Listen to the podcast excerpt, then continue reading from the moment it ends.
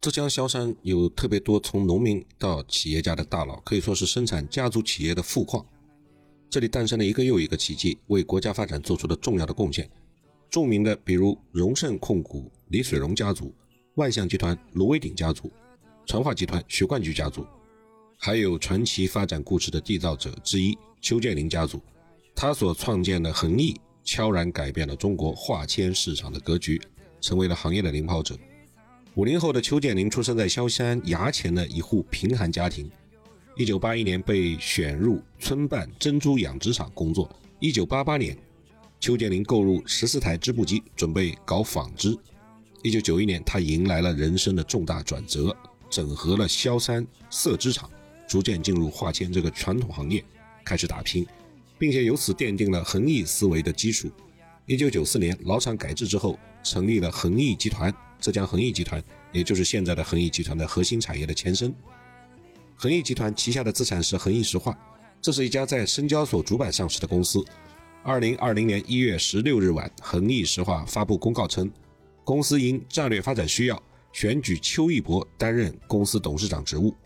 邱义博是邱建林的长子，从这一时刻，他正式开始了恒益集团接班人的征程。邱建林还不到六十岁。邱一博呢，也才刚三十出头。作为恒毅掌门人和恒毅的接班人，他们父子二人都处在精力充沛、意气风发的年纪。但是很多事情往往不像表面上呈现的那么一帆风顺。相比起显赫的财富帝国，邱一博的家庭却并不美满。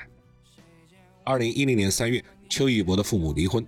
作为恒毅集团大股东的邱建林和妻子朱丹凤离婚之时，两个人平分家产，于是各持有恒毅集团。百分之二十六点一九的股权，精确数字是百分之二十六点一八八八。二零一一年底，恒益石化零零零七零三再发公告称，其股东朱丹凤将所持恒益集团百分之二十六点一八八的股权全部赠给了儿子邱义博。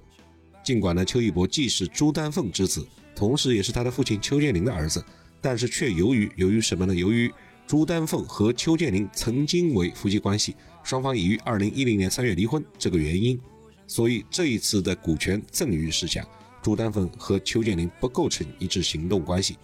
而且在这次的股权赠与完成之后，邱义博仍旧对于这部分赠与的股权的表决权，把它委托给他的母亲朱丹凤行使。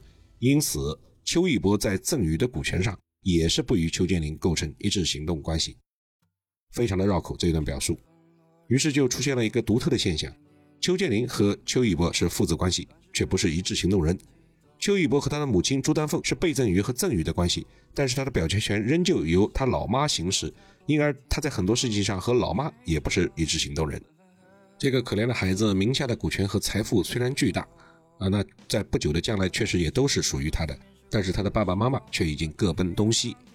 夫妻本是同林鸟，大难临头各自飞，在天愿作比翼鸟。在地愿为连理枝，同是讲述夫妻之道，却各有各的观点。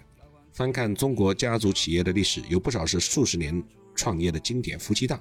可是清官难断家务事，也很难用只言片语来叙述那些夫妻创始人。作为旁观者，我们肯定是希望恒毅这样的大型企业集团的财富顺利传承，因为这是最集约、最能充分发挥社会资源的方式，而且返利太多。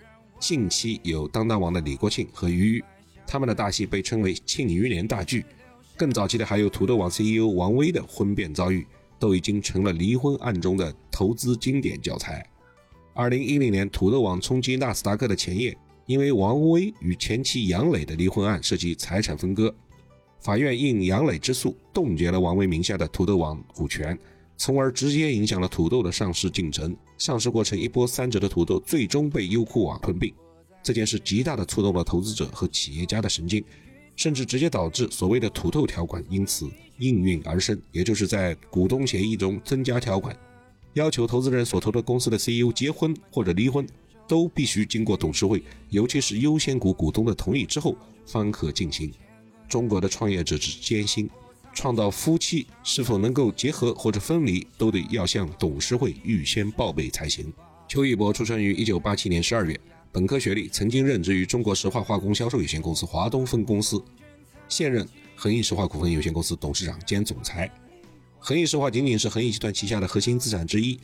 恒益集团在2020年度以2152亿元的年度营收，傲然屹立在浙江民营企业百强榜前三甲位置，在他前面的仅仅剩下吉利控股和青山控股这两个巨无霸。而我们一向如雷贯耳的浙商娃哈哈、农夫山泉、传化集团等等，都排在恒益集团之后。邱一博的父母亲虽然分开，但是肯定会将名下的财富交给他们共同的儿子来继续继承和发扬光大。所以在接班这件事上面，是不是邱一博来接班已经毫无悬念。邱一博接过父母辈手中上市公司的全部权利，下一步继续继承整个集团公司的全部权利，都是意料之中的事情和程序实现而已。我们不仅期待着邱一博能够顺利的将财富传承下来，将恒益集团做精做强做久，更希望他拥有丰富多彩的情感人生。